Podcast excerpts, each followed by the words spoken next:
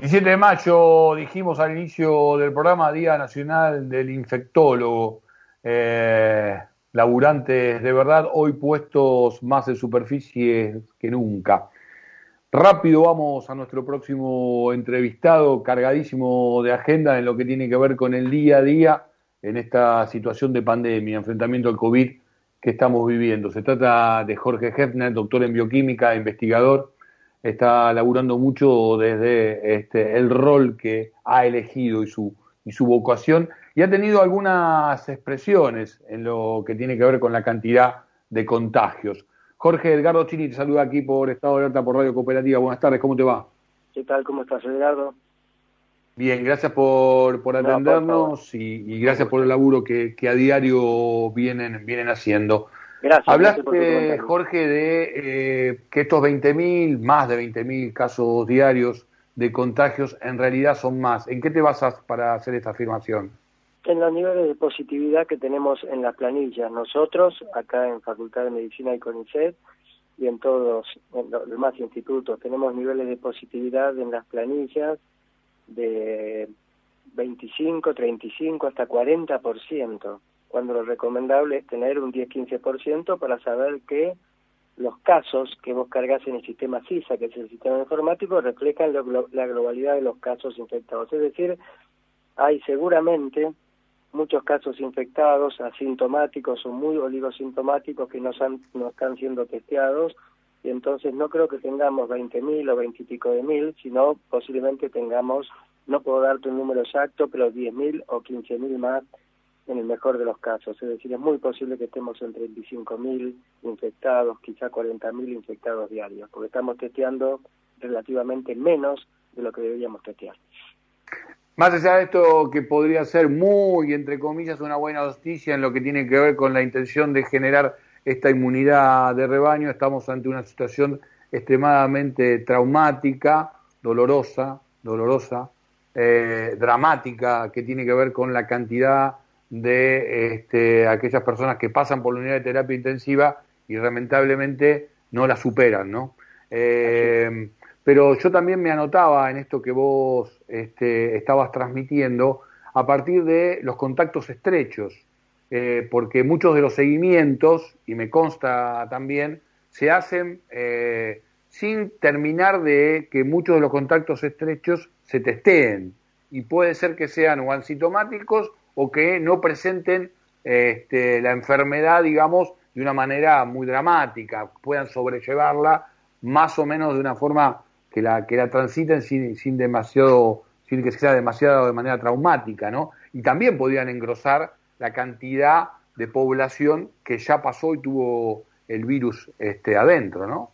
Así es, así es, totalmente, totalmente, porque tenemos eh, tenemos un sistema de testeo de contactos estrechos que es incompleto. Entonces puede pasar lo que vos decís, es decir, que estén infectados y obviamente, aun cuando sean absolutamente asintomáticos, tienen la capacidad de contagiar, es decir, que todo contacto estrecho debería guardar al menos un aislamiento de 10 días. Y entonces, si no lo hacen, y más si no se testean, que no tienen puesto la etiqueta de que realmente está contagiado, no hacen el aislamiento y contribuyen a contagiar a otras personas y bueno, en gran parte por eso, no solamente por eso, tenemos niveles tan tan importantes de infección y lo que vos decís, tenemos un nivel de mortalidad muy muy importante en las últimas semanas, muy importante. Jorge, eh, obviamente que todos los cañones están apuntando al tema de bajar la cantidad de contagios, bajar la cantidad de, fallecimientos. No sé cuánto espacio hay para ya empezar a estudiar lo que implican las secuelas del, del COVID y lo que implican las secuelas de las distintas cepas de, del COVID. Eh, lo sabemos que ya otros países que están en distintas etapas, están llegando algunas conclusiones al respecto. ¿Podríamos hacer algún aporte de lo que sabemos hasta aquí?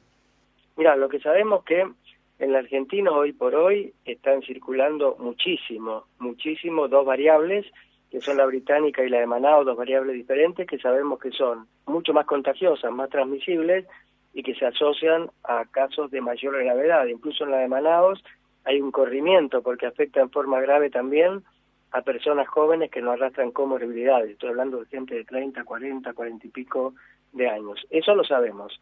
Entonces tenemos un problema porque eso que hace dos meses no teníamos prácticamente circulación, ahora por ejemplo en el AMBA, si yo junto Manaos más la británica, dan cuenta prácticamente del 50% de los procesos infecciosos. Y por otra parte, el otro asunto que vos mencionaste es muy importante, es lo que se llama el COVID largo. Es decir, hay un 20 o 25% de las personas que se recuperan del cuadro agudo de la infección, incluso cuando pasaron un cuadro agudo sin ser demasiado florido, relativamente tranquilo, que manifiestan secuelas de la infección por COVID, incluso en gente joven. En general tienden a resolverse en semanas o meses, pero a veces realmente son molestas, realmente molestas, y eso hace al problema de la confusión mental que tanto se ha hablado, al cansancio extremo, la debilidad muscular, al problema de una respiración dificultosa que se mantiene en el tiempo, a una anosmia prolongada, y son cuestiones que se están estudiando. Nosotros en la urgencia del momento epidemiológico, la verdad que no estamos centrando en eso, pero eso no le resta importancia. Jorge, la última consulta, porque vos también estás haciendo hincapié en el tema de salirse de lo que se llama grieta, ¿no? Eh, pero más allá de la cuestión partidaria, eh, yo quería también eh, escucharte tu reflexión en relación a ciertas irresponsabilidades o ciertos pícaros, que son peor que pícaros porque por las consecuencias que esto tiene, o algunos que creen que tienen más jerarquías que otros para poder acceder a las, a las vacunas. En todo caso, también eh, saber tu opinión y si uno espera una mayor una mayor condena, ¿no? De estos No, no, no, no. Yo opino que todo ese tipo de, de cuestiones venga de quien venga, como fue en su momento el vacunatorio VIP o lo que vimos en los últimos días de como que en función del cargo, digamos, había gente que tenía una prioridad distinta y se salteaba la pila. Yo creo que son todas situaciones, algo obviamente estamos hablando de un presidente de la nación o quizá un ministro, pero en general son absolutamente repudiables, repudiables, porque el acceso a la vacuna es un acceso en última instancia a la vida, es eso, porque las vacunas funcionan muy bien y tenemos relativamente pocas. Entonces, todo ese tipo de vivezas, que no son vivezas, sino son actitudes muy, muy joradas, yo creo que son absolutamente repudiables, vengan de donde vengan. Jorge, gracias por esta comunicación, ¿eh? te seguimos eh, te dejamos seguir laburando lo bien que lo estás haciendo. Abrazo grande, que termine muy bien Gracias a ustedes y te mando un abrazo. Jorge Gessner, eh, doctor en bioquímica, investigador de, del CONICET, pasó por aquí por Estado de Alerta, pasó por aquí por la radio cooperativa.